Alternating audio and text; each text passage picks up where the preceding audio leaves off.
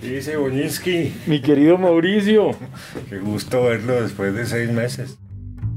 Soy Jorge Espinosa. Bienvenidos a El Librero, un podcast Caracol Radio.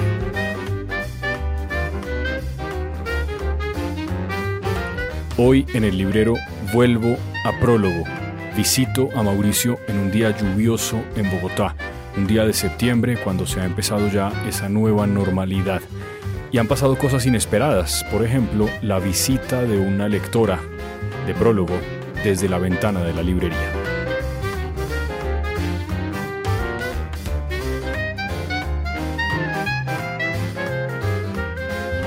Hablamos de una novela sueca de novela policíaca 1793. También empezamos una conversación, por lo menos con unos bocados literarios de Crimen y Castigo, del maestro Fyodor Dostoyevsky. Y también reseñamos algunas de las novedades que Mauricio descubrió cuando llegó nuevamente a Prólogo, a su librería.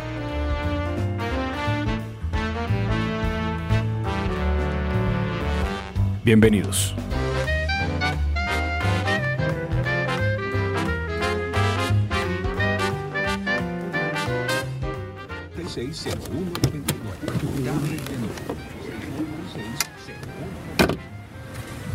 Gracias. Buenas.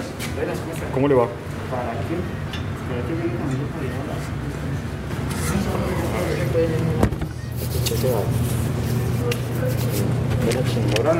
Listo. Gracias. Gracias. Me asunto me regalar sus gatitos. Claro que sí.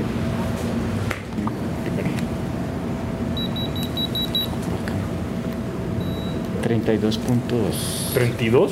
No estoy muerto. Estoy muerto. Listo, siga.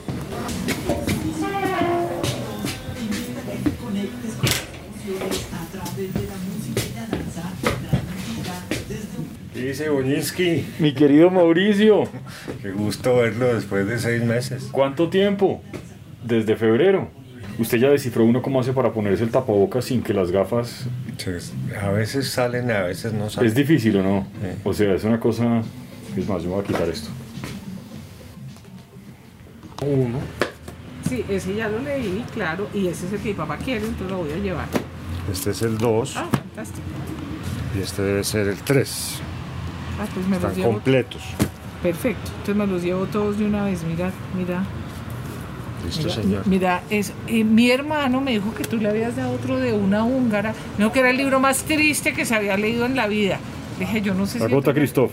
Yo no sé. ¿Qué? Klaus y Lucas. Debe ser Klaus y Lucas. Sí, es Klaus y Lucas, pero no lo tengo ahorita, pero lo pido. El libro. Pero no sé si Sí, es quiera Klaus. llorar en esta época. No, pero es buenísimo. Sí. dice, dice Roberto. Bueno, ya leímos cosas tristes, ahora páseme otra cosa. algún, yo le dije, léase alguna novela negra, léase algo sí. de nuestro querido, ¿cómo se llama? Eh, Albano, no, pero lo que tienes que leerte tú es a Luis Penny. ¿A quién? Luis Penny, una mujer canadiense con un comisario que es el inspector ¿lo jefe. tienes? Gamache. ¿No has leído ninguno de ellos? Ninguno, ninguno. Estaba leyendo ahorita a Martin Beck, porque pues se le fascina a, a Juan Benavides, pero es que además un día en Film and Arts, mira que yo no conocía todo lo de la novela negra, el Nordic Noir, de los nórdicos, yo no conocía eso, entonces quedé fascinada. Pero tú has leído Mankell, ¿o no? Sí, sí, pero ¿tienes? Como para el fin de semana. ¿De Mankell? Sí. Sí, cualquiera. O estas de que me estás diciendo, la, no, la Luis canadiense. Penny. Tienes que leer Luis Penny. Pero la tienes en inglés. Déjame ver si que tengo en inglés. Eh, bisnieta. Ay, listo. Y él le lleva ochenta y pico de años. Pues obvio. Bueno, no, es- hoy hice compras de todo. No, pero esto sí, mira, te va a llegar hasta el alma porque además como eres amiga de Camilleri. No, no, no, yo lo amo, yo lo amo. Yo también. No, no, no, está divino. Y sobre todo vivo enamorada del inspector Montalbano. Yo lo sigo buscando. Yo, es que es el hombre de mi vida. Yo tengo dos hombres de mi vida, el inspector Montalbano y Corto Maltese. Entonces, ¿Y Mauricio no? Es que él, él- él no viaja en esos barcos maravillosos. Pues. es, es escaso para esas cosas. Es sí. escaso, es que uno necesita corto maltese porque pues este tipo aparece un día en Irlanda apoyando la ETA. ¿Tú conoces bien a corto maltese? o No, no, no, no, después de ese hombre. Ya me, me No, quedé solterona, no hay nada que hacer. Te vas a enamorar de Armand Gamache a pesar de que está ¿Sí? casado.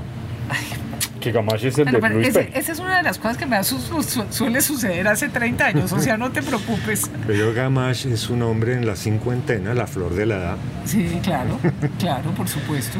y eh, es un tipo de esas con una mirada penetrante, pero que nunca grita, Ay, qué delicia. ¿no? y se da cuenta con solo mirarte que le estás diciendo mentiras. No, no, no, voy a, como voy a enamorar ya dijo. No, Bueno, es el- maravilloso. Y el pueblo donde él va mucho, que se llama Three Pines, que es un pueblo Sí, imaginario, sí. una vigata. sí. No, tú cuando entras a la, al bistró empiezas a sentir el olor de la chimenea. Ay, de la- No, de la- del vinito, de todo. No, no, No. no, me parece fantástico. Bueno, bueno, menos esa es la compra del día, no, no negarás o no, que con esto ya puedes cerrar hoy. Mira, hablando de Patricia Highsmith, eh, el otro día con mi hija, que la, la volví fanática de las películas antes de los años 50, pobre China, no sé cómo va a ser. No, pobre no, qué maravilla. Entonces vimos todo Hitchcock. Sí. Y me pero ¿Extraños en un Hitchcock es eh, exacto, Strangers on the Train, ¿la viste? Sí. Está, no está en Netflix, pero está en, ah, en Amazon Prime, creo que la vi. Sí. Pero la versión de Hitchcock o la nueva que hicieron. No, vi la versión de Hitchcock. Sí, yo. Que además él aparece montándose en el tren al comienzo. Claro, ¿no? porque él hacía esas apariciones Siempre, siempre. fugaces en sus Sí, películas, como sí. su marca era esa, claro. Sí, yo no, yo no, esa película, yo creo que la vi hace muchos años. No es me- grandiosa. No me acuerdo bien, pero no creo que fuera gran cosa. No, no es grandiosa. Creo que le ayudó mucho la fama de Highsmith, ¿no? Claro, claro. Oye, pero yo volví a ver porque yo había visto esa película a los 15 años y la recordaba como la más miedosa de mi vida y no la había querido volver a ver y la vi con mi hija, Saiko. Sí. Otra. Oye, y está, la versión está magnífica en Netflix. Sí, eso sí la vi, se la Sí. mostré a mi esposa. Sí, también. Sí. La estás metiendo Sí, ya. y, tú, y tú sabías que una curiosidad de esa película, que creo que con Mauricio nunca lo hemos comentado en el podcast porque hablamos más de libros que de películas, pero una de las cosas raras de esa, de esa película es que el hombre que le hizo la música, Bernard Herrmann, Sí. eh, eh, porque inicialmente Psycho era una idea para el programa de televisión. Y entonces hacen la música, que tiene que ser una música especial, ponen la música, la editan, y Hitchcock va a ver lo que, lo que está quedando y se toma la cabeza y dice, no, esto es un desastre, qué cosa tan mala, yo voy a borrar esto. Y Herman le dice, pero no sea loco, ¿qué va a hacer? Cambió el cine, bruto. Deje eso así, no haga nada. ¿Qué? El tipo no estaba muy Pero- convencido de que de esa- su película. Pero tú viste, yo hace poco vi Hitchcock, que es la película. la biografía Sí, pero la viste, que es con Helen Mirren Sí. y con Anne. Y es muy linda porque es toda la historia de Psycho. Sí, es la historia de Psycho, pero no, no Debe sé si, muy ficcionada, muy...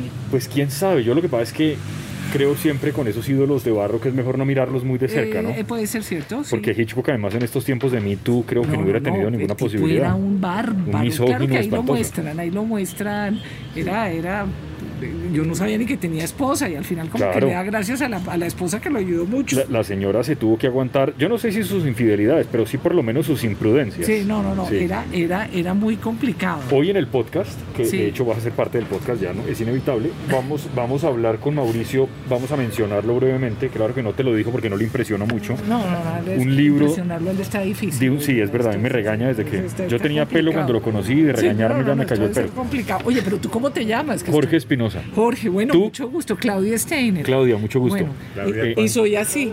¿Cuántas cuotas te pongo? Una. No, no, no quiero ni saber cuánto es, pero ponme una. Eh, eh, leí una novela que le recomendé de un sueco que debutó en novela policíaca y ganó un montón de premios que se llama Niklo, Ni, Niklos, Ni- Nicolas Okdag. No, no, ni idea. La novela se llama 1793 y es una novela pues en 1793 en Estocolmo y me ha pa- a mí me ha gustado mucho, Mauricio le gustó menos. Oye, es que curiosamente lo del Nordic Noir, que yo no lo conocía, pero como a mí me fascinaba el inspector Balander y veía todas las películas. Claro que hay un joven Balander ahora en Prime, ¿viste? No. O en Netflix hay Sí. una serie del joven Balander. Ah, no, tengo Sí. que verla. Es que Sí. a mí me fascinó eso. Y yo, curiosamente, había estado en Estocolmo en el 18 Sí. y quedé muy impresionada de ver eso, que pasa, que no pasa nada y cuando pasa es brutal. Sí. Y estaba viendo una noche de and Arts medio aburrida, no sé por qué, que era algo así como el nuevo arte en Suecia. Y el tipo habla de el Nordic Noir. Yo no sabía que esto había surgido con esta novela que se llama Rosana, Roxanne, que yo la compré por Amazon hace poco. ¿Y qué tal es? A mí, em, es, a mí no me gustó mucho, pero no sé, no sé, porque es... Pero lo interesante es que parece que esta primera novela, que es de los años eh, 50, 60, empieza porque eh, estos escritores quieren hacer una crítica a esa visión de Estocolmo, Sí, de Suecia, sí. absolutamente maravillosa, que todo era perfecto. Entonces es una crítica a eso y al presidente de la época y lo hacen a través de esta novela. Tú la debes tener aquí, que se llama Roxana, Ro- Rosanne. Es la primera donde aparece el inspector Martin Beck. No, no creo ¿No? que esté, no. ¿No? Bueno, entonces la pedí por, por Amazon. Pues es, esta historia de 1793, a- ayer justamente... está- sí, claro. Ay, Dios mío bendito. Es que es así. Esa- yo soy así. Porque es que si lo digo, la gente se pone toda pálida y entonces ya Pero pierden no he dicho espontaneidad. cosas eh, imprudentes. No, todo lo contrario. Entre, Todavía entre no. más digas, hablé, mejor. hablé de mis amores, de los amores. Eso está fatal. Pues esta novela que te Sí. cuento a mí me pareció fascinante, pero eh, tal vez es un motivo malo porque la novela realmente no trata de eso, pero ahí me llamó la atención cómo describe el Estocolmo de 1790. O sea, era el infierno en la Tierra. Era un lugar lleno... Pero eso era Europa. Correcto, pero uno, pero uno hoy dice, no, Estocolmo, esos tipos allá avanzadísimos, y resulta que era horrible, y el, y el de rey Gustavo era un tipo asqueroso que mandaba a la gente a la guerra y se burlaba de ellos, y se burlaba de los soldados que quedaban lisiados en la guerra, y eso le parecía divertidísimo. Era un tipo espantoso, que humanismo ni que nada, eso eran horribles. ¿Y cómo se volvieron? Y mira, ¿Cómo entonces, llegaron a claro, eso? entonces ahora pienso en nosotros y digo, bueno, nos faltan como 600 En años, pero no 600 más. años, sí, no hay nada que hacer. Ay, oye, no, pues qué rico, tenemos que... Voy a leer esto, seguiremos conversando, pero... Bueno, y, y te voy a mandar esto para que lo oigas después. Mauricio nunca te ha contado el podcast, es que él no se hace publicidad. Mauricio, por favor, No, cuéntele. No, no, no, Mauricio, cuéntame. Preséntese. Pues un día estábamos aquí conversando de libros y yo sí lo veía que tenía una grabadora en la mano y entonces de pronto me preguntó, oiga, ¿y usted cómo se volvió librero? Y yo todo pelotudo empecé a contarle mi historia desde chiquito y estaba grabando. Dios mío, bendito. Y ahí nació el podcast que se llama El Librero. Ah, bonito. Y entonces cada 15 días hacemos unos capítulos corticos de media hora en que hablamos de uno o dos libros y a veces invitamos gente a que hable y que nos acompañe en, en nuestra soledad libresca. Y, y- y hoy, por arte de casualidad maravillosa, apareciste tú. Aquí en la ventana, En con, la una, ventana, con, una, con además. una mascarilla espantosa. No, no, no, terrible. Bueno, algo bueno tiene la cuarentena. Qué Gracias, gusto. gracias por aparecer. Te mandaré esto. Chao. Hablamos. Muchas saludes. Sí, eso te digo. ¿Ustedes abrieron hasta hoy ya? Cuidado. Venganza de todas las que me ha hecho. Bueno, estamos otra vez recorriendo la librería. Eso sí es maravilloso. Espérenme, cuadramos el micrófono para no reventarnos, reventarme yo en sonido, sobre todo. Un poquito desordenada la librería. ¿Qué pasó? Está absolutamente caótica, las varias razones. Primero, nosotros nunca hemos tenido una bodega definitiva en esta casa, entonces nos viven cambiando de lado para un lado y para otro. Sí.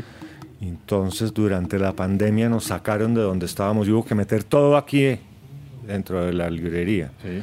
Cuando yo llegué el 2 de agosto o el 3 de agosto, pegué el alarido, llamé a la dueña y me dice que al otro día me dieran un sitio, pero es un sitio que es provi- provisional. Entonces, si me pongo a llevar esto y ordeno, después me vuelven y me cambian. Sí. Pero estoy desesperado con el desorden, absolutamente desesperado, es lo más deprimente del mundo. Sí, Ahora, aquí hay, un, aquí hay un poco de cajas que acaban de llegar, que son las novedades de Planeta de septiembre, donde viene algo que ya me han empezado a pedir, que es la novela de León Valencia, Vi. que se llama algo así de algo del presidente, ¿no? Y algo de Arnoldo Palacio. Hay como una recopilación de autores colombianos, ¿no? Vi. Eh, vi lo de, sí, lo de Palacio. No sé qué más llegó, pero sí me fijé porque ya es que ya me pidieron lo de Valencia y tengo que mandarlo a Cali. Mm. Y Y novedades hoy. pues todo eso son novedades, ¿no? Mm. Quedamos con varias tareas pendientes. Pasó lo siguiente durante estas dos semanas. Lo primero es que me encontré, gracias a, a los amigos de Salamandra, eso es random, ¿no? Eh, que con, con un libro que yo les pedí, que comentamos creo que ligeramente el programa pasado, de un escritor sueco. Y entonces no pude empezar a leer Crimen y Castigo todavía, pero usted avanzó hasta la página 200, entonces yo le dije que, que no, porque yo no había empezado. ¿Sí? Estamos. Estamos. Sí, usted me dijo, "Mm, Crimen y Castigo, sí, pero no estoy muy entusiasmado.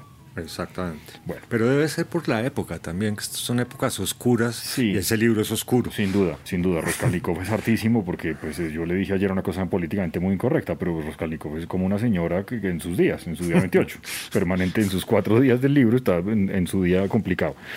Y entonces aquí eh, usted, por, por, por eh, consejo mío, empezó a leer eh, la novela de la que vamos a empezar hablando hoy, Pero se 1793. equivoca usted que fue por consejo suyo, le voy a contar. Ah, ya le han hablado de ella. Resulta que yo tengo un cliente aquí que lo envicié Sí, a, a la novela negra. Sí. De hecho, vino, porque oyó el último, el podcast que hablamos de Marlowe, vino por Marlowe y después y resolvió llevarse todo lo que había de Chandler aquí. ¿no lo había leído? No. No, pero le hicimos un favor a ese señor. Debo estar feliz. No, ahorita. puedes decir, de nada. Y un día él está casado con una señora sueca. Sí, oh. Yo creo que esa señora sueca, por lo que he podido leer entre líneas, trabaja ah, como en Naciones Unidas y es conmovedora del acuerdo de paz o algo así. Ok, No sé mucho. ok. Y un día me dijo, mire, me recomendaron este libro. Estaba en una librería en Estocolmo y me recomendaron este libro. Y me dio un libro en inglés que se llama The Wolf and the Watchman. Sí, Ya sabe por qué se llama así. ajá. Sí. Yo lo cogí y miré y vi que era en 1793, pero en inglés se llama The Wolf and the Watchman. Ujú. Y empecé a leerlo en inglés, pero yo leo muy despacio. Y ahí llegó la pandemia y la vaina y no sé qué, y me fui y se me quedó en Bogotá el Ah. libro. O sea, usted no lo asoció cuando yo se lo mencioné. Cuando usted me habló de 1700, claro, ahí mismo lo... lo- Ah. Porque yo ya había sabía que había salido en español y ya lo había pedido. Lo había pedido y no... Y cosas de correo va, correo viene, no lo habían mandado hasta que usted me dijo que se lo habían mandado de random. Entonces yo colgué con usted, llamé a random. Y lo mandaron. Y no solo lo mandaron rápidamente, sino que me mandaron un ejemplar para mí. Ajá. Excelente, bien random. Y entonces, en ese fin de semana, me quedé esperando el libro que llegó el lunes siguiente y ya se me acabó. Eh, estoy de acuerdo con usted, digamos, en que la puesta en escena de ese 1793 Muy buena, ¿no? en Suecia es, Sí. el- es extraordinario. Es ¿sí? que, paréntesis, porque yo lo dije antes eh, en la conversación inesperada que tuvimos con Claudia, ¿no es verdad? Hace Sí. unos minutos a través de la ventana, que una gran escena. Es que porque podemos tener un- un- una sección que se llamara A través de, a la, través ventana. Fíjese que sí hay que buscar un cliente que venga a través de la ventana y nos eche un cuento de algún libro. Claudia confesó amores y un montón de cosas, me parece que muy apropiadas. Pero yo le decía que este libro, porque ya hablamos de novela policíaca, como casi siempre, eh, me pareció interesante porque la imagen que muestran de Estocolmo, y usted dijo después, pues así era Europa, sí, pues Estocolmo era un lugar, digamos, era eh, cuadrapicha, pues más o menos. Era- Era una cosa realmente muy depresiva una pobreza absoluta, la prostitución era terrible, eh, era una sociedad como, pues evidentemente muy lejos de lo que uno consideraría hoy de los suecos, ¿no? Y me, me llamó la atención, ¿no? en realidad no sé por qué, pero me parece que está muy bien puesto en escena eso, es Estocolmo, ¿no? Las descripciones, No, el mapa, eso es muy bueno. Es que uno siente los el, el olor a orines Sí, y además, y el olor a mugre Sí, y sí. los tufos y cuando estos tipos se levantan del piso en esas borracheras Uy. espantosas uno siente todo el olor, toda la... a lo que olerán, Dios mío santo, sí, eso está muy bien, Eso está muy bien logrado. pero Lo que pasa es que a mí me parece que como está dividido en las cuatro estaciones del año y Eso- al contrario, ¿no? eso es correcto, sí. sí. Otoño, verano, primavera, Sí. invierno. Sí, sí, sí, sí. sí. Sí, el cadáver lo encuentran en otoño, que es como empieza, primera página, un cadáver flotando en, en un agua maloliente de Una Estocolmo. cosa asquerosa. Sí, horrible, horrible. Absolutamente asquerosa. Sí, o sea- yo, yo no me hubiera metido ahí, pero Ni abate. no, ni que tuviera el rey Gustavo con el hacha detrás. Claro, son épocas del rey Gustavo. Y creo que lo menos sucio de lo que hay en ese lago es el muerto. O sea, to- todo lo otro es peor que el muerto. Bueno, sí. Y además, uy, no, Sí, es espantoso. es espantoso. Sí, es espantoso. es Eh, espantoso. pero entonces, me decía que sí, pero... Bueno, después empieza el capítulo que es el otoño. No, el otoño es donde arrancamos. El verano, Sí. que es donde aparece este Blix. Sí, Eh, Jonathan es que se llama. sí, Jonathan, sí. Blix. Con esa vida alegre que Sí, tiene. que es un joven, un adolescente. Sí. Y no sé si en ese mismo capítulo es cuando empieza la correspondencia de él. Sí, claro, porque le Em- cuenta toda su vida a su hermana. A su hermana, sí, le escribe la correspondencia a su hermana, que después sabemos que está muerta, no digo mucho más. No diga más porque daña el libro. Sí, sí. Y luego Me parece que se alarga mucho ahí. En esa correspondencia, En ese capítulo se alarga mucho en Blix. pero no, le, pero no es sorpresivo lo que pasa de pronto, Sí, en lo que termina Blix, sí, es absolutamente sorpresivo. con una cosa como, Y uno ahí mismo lo ata, ¿no? claro, el vínculo con, con el primer capítulo, o sea, Claro. con Otoño. sí, No digamos capítulo, sino parte. Parte, porque se sí, las sí, cuatro sí, partes. es verdad, es un capítulo, sí. Después llegamos a la primavera y aparece esta niña. Ana Estina en la, en la cárcel, pero y ahí voy, entonces no, ¿cómo hacemos? Cuidado con la venganza. Sí. Eh, y que- me parece también que se extiende mucho. Ay, pero muy bueno también. No, sí. El sacerdote ese borracho está muy bueno. Es No. que todo el mundo está borracho ahí. en Suecia parece que todos estaban borrachos. Sí, es verdad. El Sí, por eso digo que es una sociedad muy depresiva, una cosa que no... El único que no está borracho es eh, Vinge, Es, claro, que es el inspector, pues como el, el abogado. el abogado, correcto, es como una especie de fiscal, sí, Mm. sí. Pero en definitiva, ¿la novela le pareció buena o no? Pues, a ver. Siempre quería avanzar porque que- quería saber quién era el asesino. Me parece, no le puedo decir. Sí, cuidado, cuidado. Ah, O sea, se resuelve la cosa, sí, sí, sí, sí. pero ah, ojo, esa novela hace parte de una trilogía, ¿no? Ah, ¿que ya está escrita o eso no sabemos? No, solo dice ahí que esta es la primera de la trilogía. Sí, y es la ópera prima del autor, Y además, es la ¿no? ópera prima del autor. El autor me lo imagino muy como Julebeck, niño bien de Suecia. Sí, sí, sí. Eh, sí. Niño bien de París. Sí, Beiveder, Beiveder, sí. Sí, me- así me lo imagino un poquito. Sí, sí, puede ser que sí. Sí, se nota que es una, o sea, digamos, sí, viene de una familia Noble y rica. noble, ¿no? Sí, sí, sí. Esos ricos que explotaban a todos los demás que Correcto, pasan la novela. correcto. O sea, todos los que él estaba escribiendo eran abuelos de él. Sí. Y tatarabuelos y gente así, sí. Sí, puede que sí. O sea, la trilogía, no sabía lo de la trilogía, pero, pero me parece... mm, Aquí dice. Es decir, tiene cosas mejores que... A ver, ¿sí dice? Yo no leí eso. Sí, yo leí en alguna parte. Bueno, en todo caso, el libro fue un éxito tremendo. Tal vez por eso a su amigo en Suecia le recomendaron la novela, porque creo que se ha vendido como pan caliente. Eh, y si es parte de una trilogía, pues esperaré la trilogía como con muchas ganas, a, a pesar de todo, porque mm, sí, a mí, a mí me gustó un, un montón. Hay que cambiar de género, he leído mucha novela negra últimamente. Entre, entre Magret de Simenón y esto es mucho, pero... Pero en fin, entonces el veredicto es que la recomendamos a los lectores, sí. Sí, yo le he recomendado ya. ¿Cierto? Sí.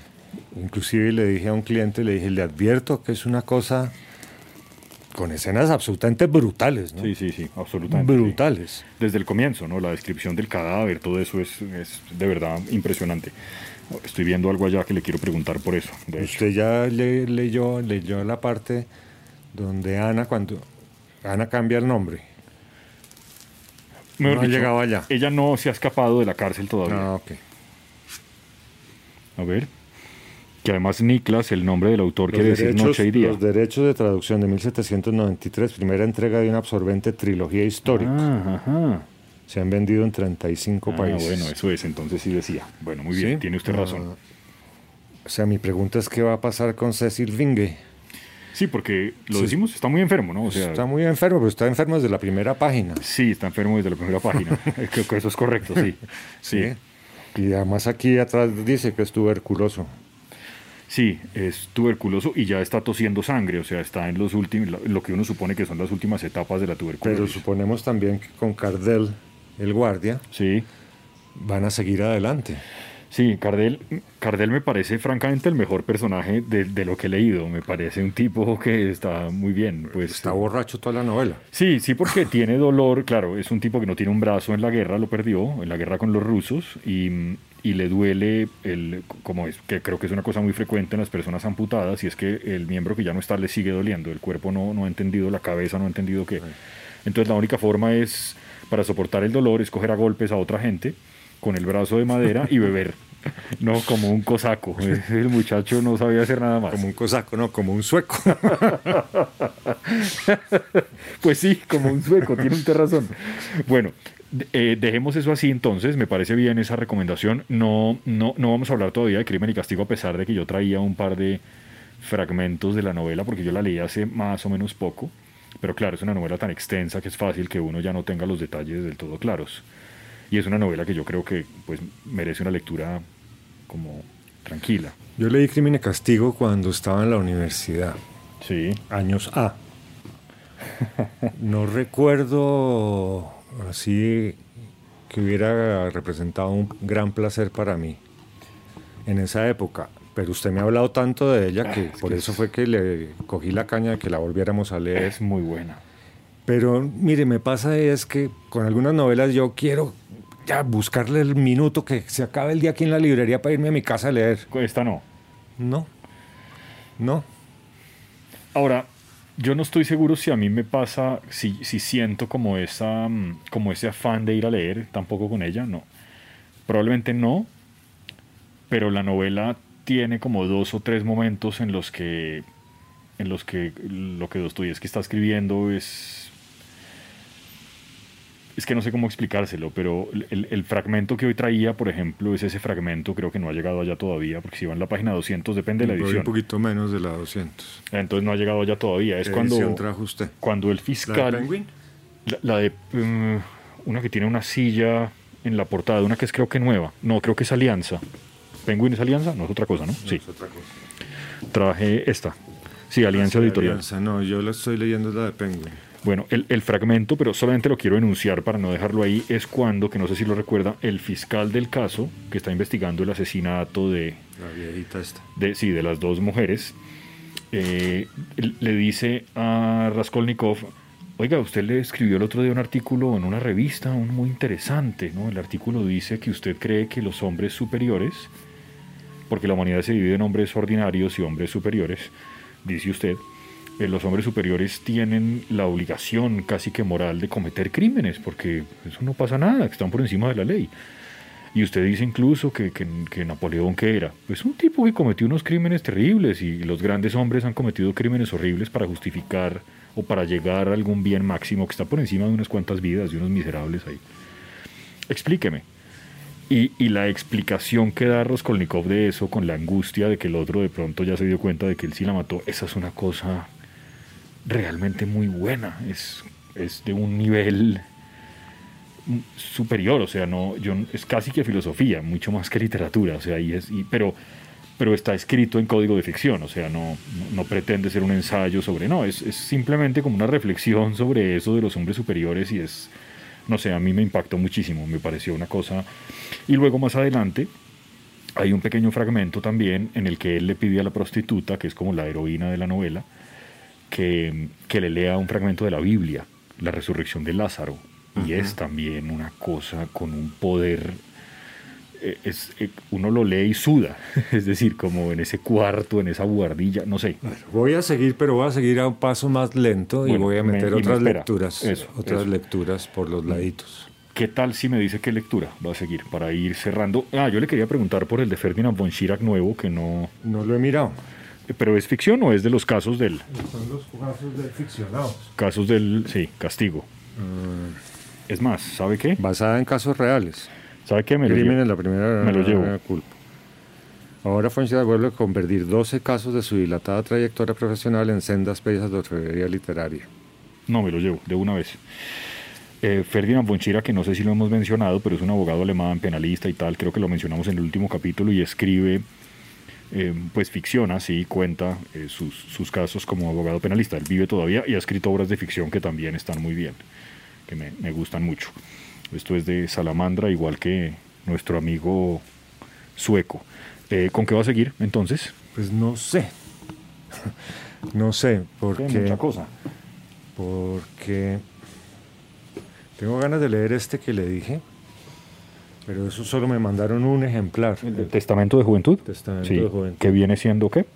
Ah, que esto es la memoria de Vera Brittain, que era enfermera en la Primera Guerra Mundial. Ok.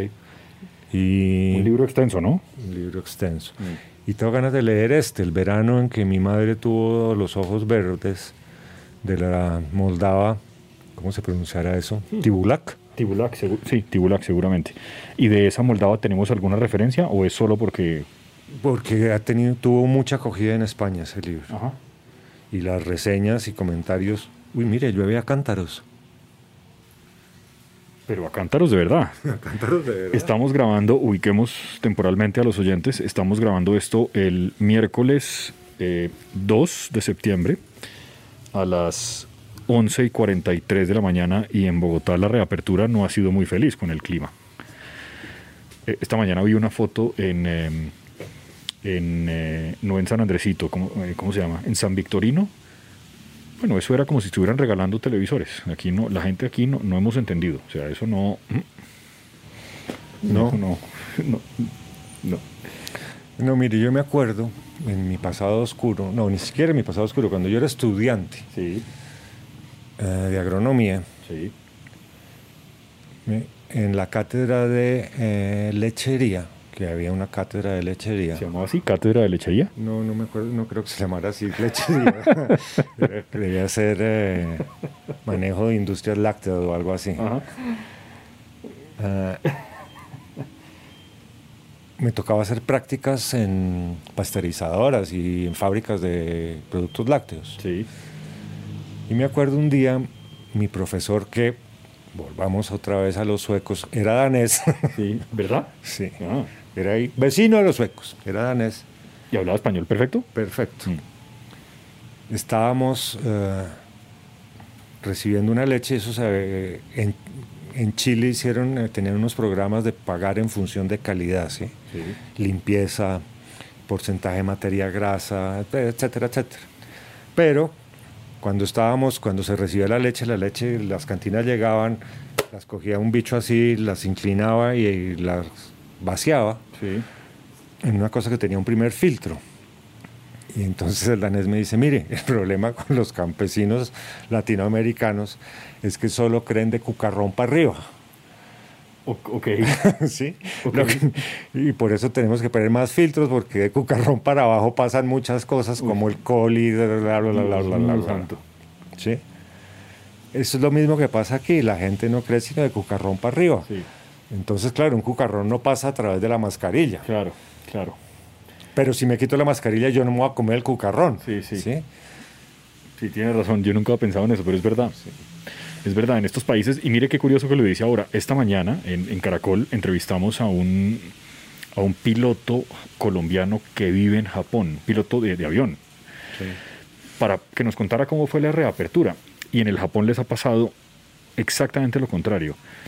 Tuvieron, abrieron los vuelos hace ya muchos meses, porque Japón tiene todavía pocos casos y poquísimos muertos. Es un país enorme, son como 130 millones de habitantes y hay como 1.500 muertos mientras grabamos esto. Y abrieron los vuelos, pero la gente no, no, a pesar de que podían viajar, la gente no viajaba. Había como una prudencia y una distancia máxima y tuvieron que cerrar la mitad de los vuelos, el 50% de ellos, porque la gente no, no quiso salir. Es decir, allá hay que convencerlos de que vayan a la calle como con cierta confianza, porque no manteniendo unas ciertas distancias y tal. Aquí no, aquí abrieron y nos volvimos todos locos. No, Pues antes de que abrieran, acuérdese los famosos días sin IVA. uy, no, no, de verdad, una cosa que no se Pues, podía creer. Yo lo vi por televisión, porque sí, yo era- sí estaba muy lejos. Sí, sí, sí, sí, sí, sí, ya me pasó lo mismo, sí. Pero no, eso no se podía creer. No. no, impresionante, impresionante. En todo caso, Mauricio ha sido muy duro para todos. Ahora viniendo para acá, yo hace rato no venía a Bogotá. Qué cantidad de negocios cerrados, de restaurantes. Es, esto es muy duro, realmente. No, qué época. Esta mañana vino un cliente muy emocionado de que yo estuviera otra vez acá. Sí. Venía a comprar un regalo para su nieta. Y hablamos de esto, ¿sí? De los negocios cerrados, de las calles vacías. Ah, a mí me da risa porque mi hijo, José Manuel, no me deja montar en bus. Tienes razón, bien, ¿no? José. Y usted se asoma y mira el 82, que es el que yo cojo. ¿Y estás solo? Y va solo. Le digo, mire, ahí podía ir yo perfectamente, el chofer y yo. Como en un taxi, más o menos. Sí.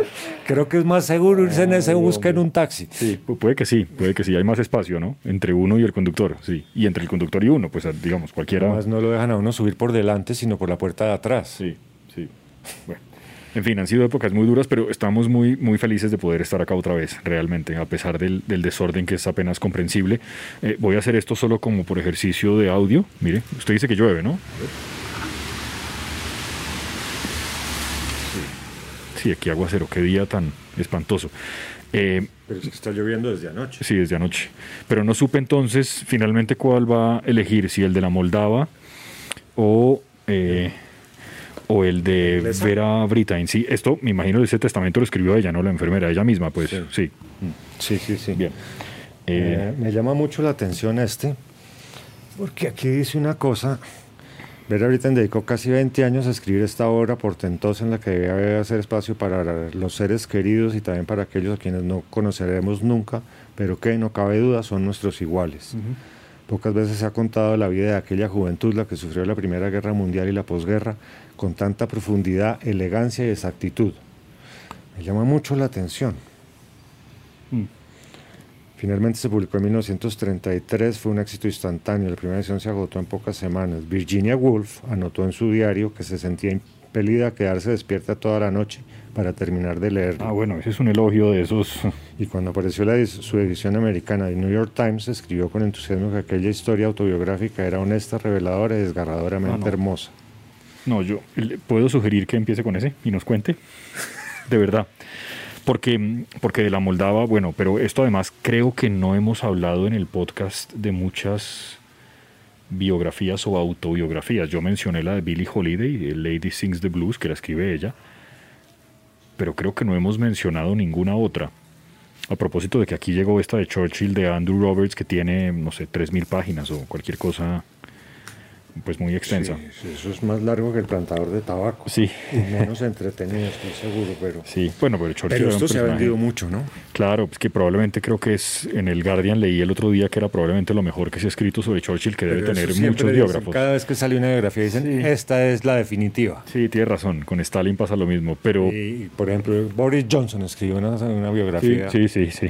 Churchill. Y hay gente que dice que es buenísima y otros dicen que es una porquería. Sí, Pero ¿por qué no les gusta Boris Johnson? Ahora, si uno escribe una biografía de Churchill y termina convertido en Boris Johnson, algo le pasó en el camino. O sea, no, sí, algo no cuadró. ¿No es verdad? Pues no sé. Bueno, en fin. Pero yo leí una entrevista que le hicieron a este tipo, yo creo que en Babelia. O sea, en el país de España. Sí. Sí. Y el tipo dice que la reina le dio acceso a la correspondencia de su padre, el rey Eduardo, con Churchill. Y tuvo acceso además a documentos mucho más íntimos de Churchill que nunca se habían revelado y que por eso puede mostrar facetas nuevas de lo que fue este gran estadista que era Churchill. Bueno, pero eso suena muy prometedor, ¿o no? Eso ya es distinto. Sí. Eh, bueno, mi querido Mauricio, gracias de nuevo. Esto ha sido muy No, sabroso. hombre, gracias a usted porque se pegó el viaje hasta acá. Me- a pesar de la lluvia, no está mal a veces salir.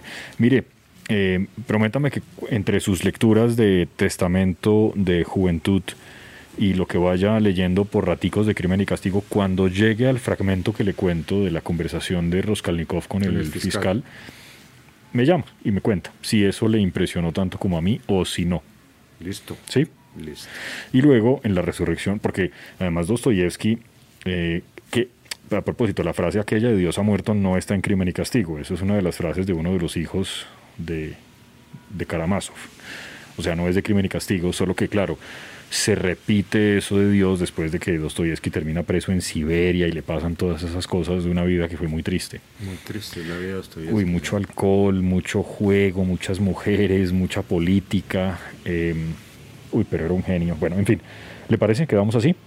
Me parece muy bien, pero como le digo, le voy a bajar el ritmo a mi lectura de Dostoyevsky. Tengo ganas de leer eso que le digo oeste, el, el verano en que mi madre tuvo los ojos verdes. Bonito el título. Y tengo- había otra cosita que... Yo le digo esto, Ah, esto. esto y esto. Usted me mencionó estos dos. Ese, ese, ese me encanta, desde el título me encanta. A Una ver. clara y gélida mañana de enero a principios del siglo XXI. ¿Ese escritor es de dónde? Yo creo que ese debe ser sueco, ¿no? Ronald Schimmelfennig, ¿es de pronto? ¿O noruego? Bueno, o de por allá. No dice, ¿no?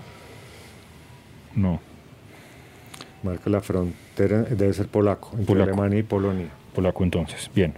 se dirige a Berlín. Eso, eso es maravilloso, un lobo yendo a Berlín.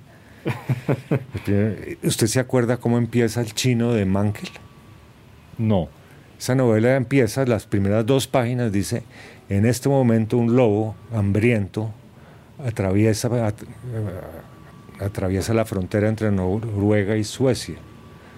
Camina sigilosamente hacia un pueblo, levanta la nariz, huele y dice, huele a sangre humana. Y se acaba el capítulo. Creo que tiene dos párrafos más. Y uno no sabe ¿Ese lobo de dónde salió? ese lobo de dónde salió que tiene que ver con el resto de la novela. La novela después arranca y entonces hay un tipo que es fotógrafo que está feliz porque hoy es su último día de trabajo que se va a pensionar y tiene que tomar unas fotos para un almanaque en un pueblo por allá en el norte de Suecia. Y entonces se levanta esa mañana, mira por la ventana y dice, uy, hoy es mi último día, no me voy a tomar estas fotos y a casita y a dedicarme a hacer nada. Y el tipo llega y se va al pueblo donde tiene una cita. Cuando va llegando al pueblo ve que todas las chimeneas están apagadas, que no sale humo de las chimeneas. Y dice, esto está muy raro. Y se acerca al sitio donde tiene que, que ir a encontrarse con alguien para ir a tomar las fotos. Y golpea en la puerta, tac, tac, tac, y nadie le abre. Entonces con esa cosa europea pasa la primera verja golpean la puerta de entrada a la casa, tac, tac, tac, y nadie le abre.